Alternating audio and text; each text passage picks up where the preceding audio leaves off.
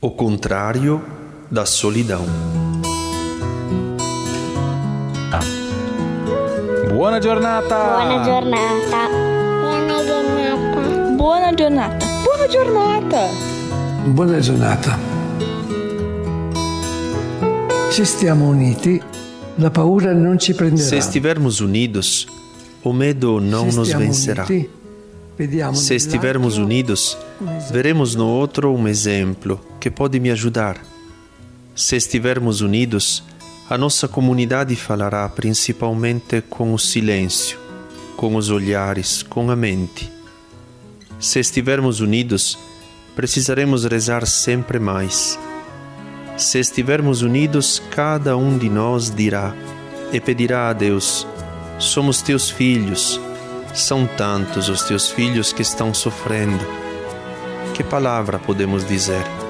Que comportamento podemos oferecer? Buona giornata! Buona giornata! Buona giornata. Buona giornata!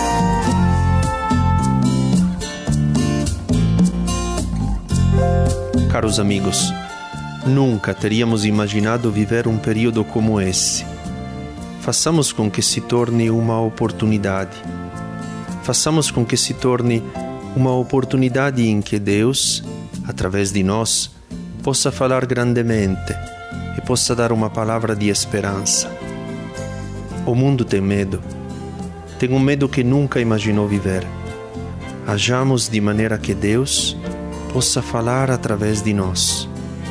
Hajamos de maneira que estas palavras, neste tempo, se tornem o verdadeiro novo início da nossa comunidade. Bom dia, lhes quero bem. Bom dia, lhe quero bem. E o bem, se bem, é para sempre. O meu, o nosso, é para sempre.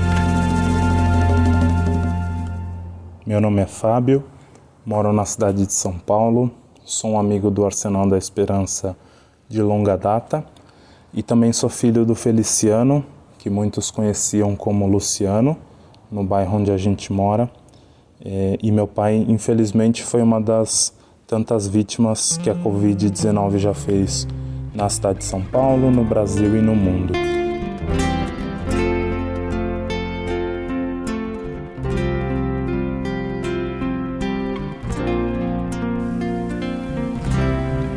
A história que estamos vivendo ajuda a nos aprofundarmos mais também, acompanhando aqueles que neste período têm que lidar com a morte.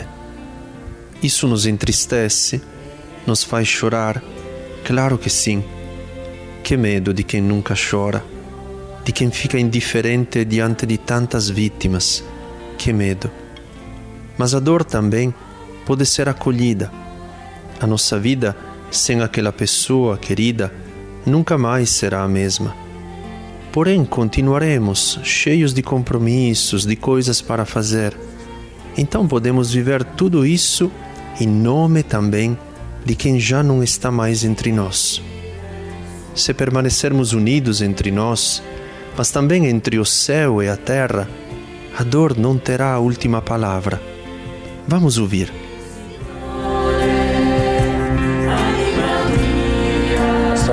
A- em relação à Covid começa no dia 9 de maio de 2020, um sábado, véspera do Dia das Mães, onde ele teve os primeiros sintomas, mas não, não eram sintomas gripais. É, então, apesar de ir ao médico, apesar de ser levado ao médico, foi entendido ali que ele só tinha um mal-estar, recebeu algumas medicações e voltou para casa.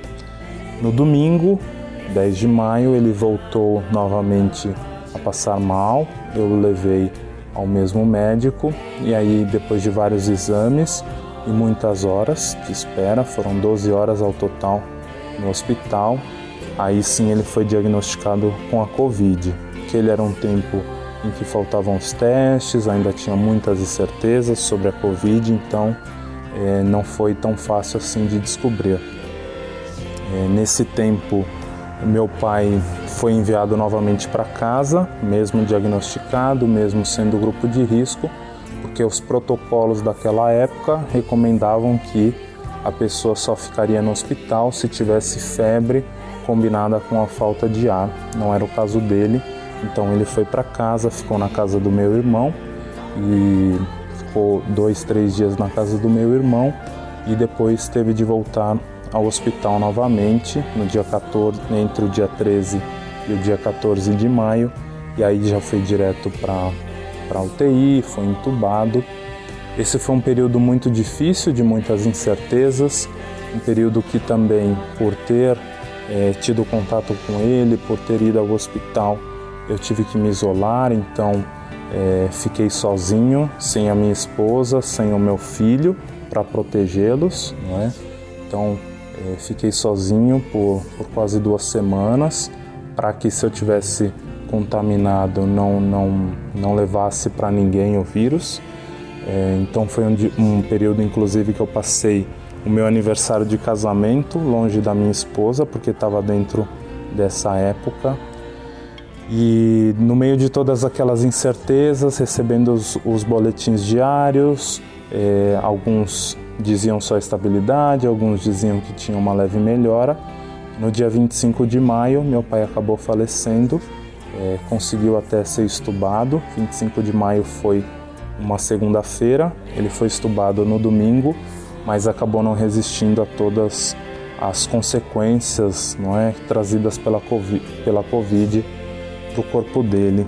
Então acabou falecendo à meia-noite 50 do dia 25 de maio me ligaram às três e meia para eu ir ao hospital para que eles me informassem e às nove e meia meu pai já estava sepultado. Então foi tudo extremamente rápido, que era o protocolo da época, que é o protocolo até hoje, né? Mas eu não posso dizer que foi desumano, porque todas as pessoas com quem eu tive contato, seja do hospital, seja é, do, do cartório, do cemitério, é, naquele momento é, demonstravam um constrangimento, um constrangimento de ter perdido uma vida, um constrangimento de não ter, é, de não saber o que fazer, não é?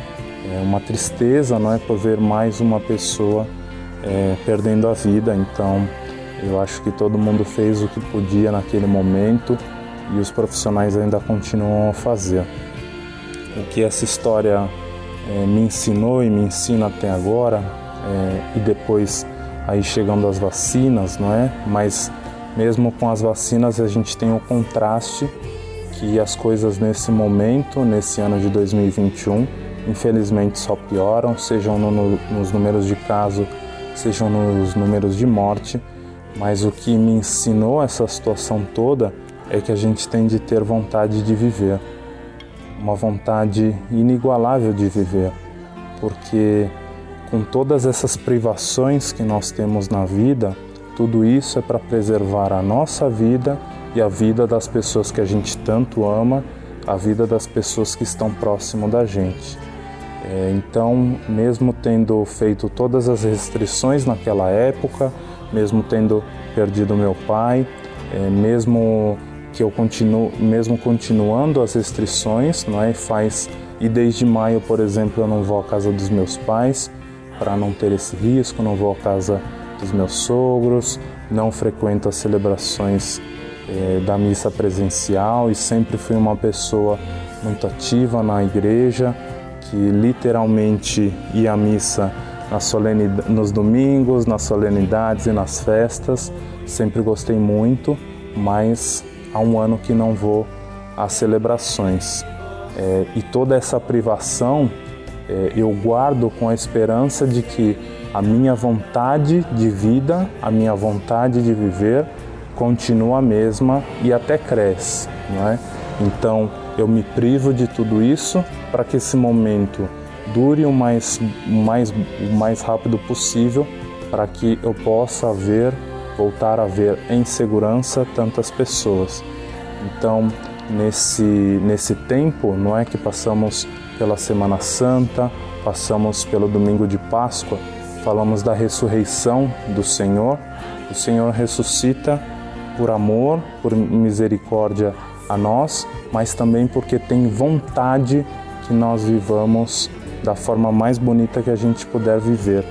Então, cada pessoa que eu vejo se cuidando, tendo consciência na pandemia, não é? Seguindo as orientações sanitárias, os protocolos, seguindo das maneiras mais rígidas possíveis, eu vejo vontade de vida, eu vejo esperança e vejo que dá para viver uma vida muito maior do que aquela que a gente viveu, seja no pré-pandemia, mas seja também em todo esse período antes da, antes da Páscoa.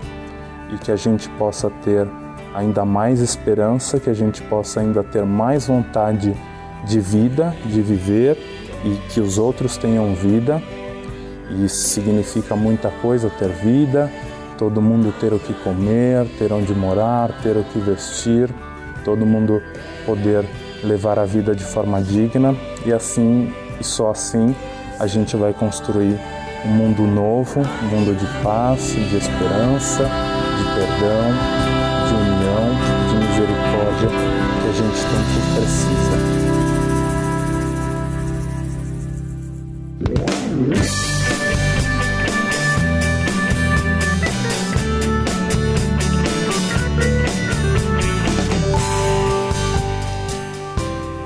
E agora, a partir do bem que é feito e que é para sempre, vamos ouvir o texto de uma carta convite para lá de especial, que a dona Neousa, uma jovem amiga de 84 anos, que conhecemos durante a pandemia, logo após o falecimento do seu querido esposo, o Sr. João, escreveu e leu a pedido do Padre Lorenzo, da Fraternidade da Esperança. Uma carta e uma iniciativa que nos dizem que toda vida conta e que por isso precisa ser lembrada e cuidada. Olá, amigos da comunidade.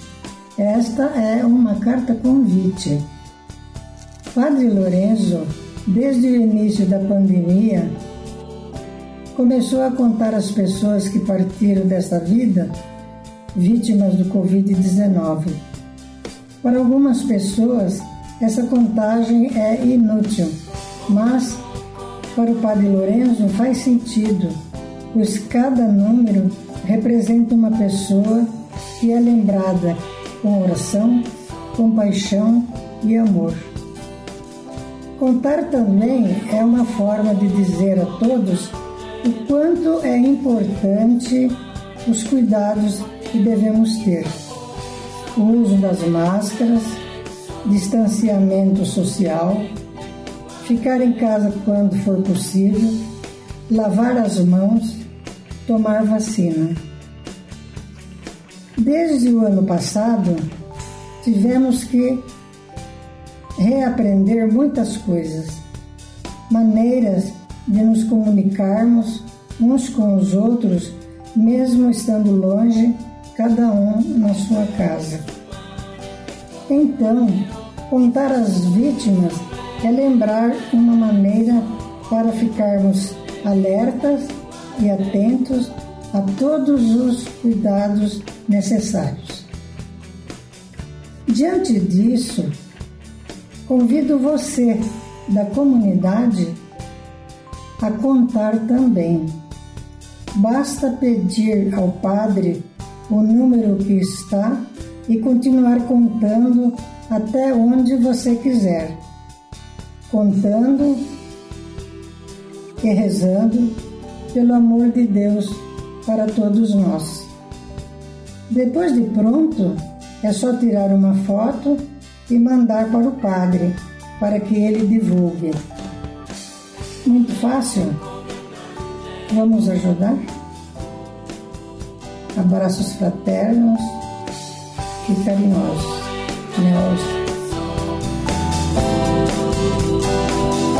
Vocês ouviram o Buona Giornata, o podcast do Arsenal da Esperança. As palavras de Fábio para relembrar de seu pai Feliciano e a perseverança da dona Neousa em contar e escrever o número de vítimas da Covid-19 nos ajudam a estarmos unidos a não deixar ninguém sozinho e a continuar sendo filhos, irmãos, irmãs, pais e mães também daqueles que não estão mais aqui conosco. E você, nestes tempos, Qual é a palavra que você pode dizer?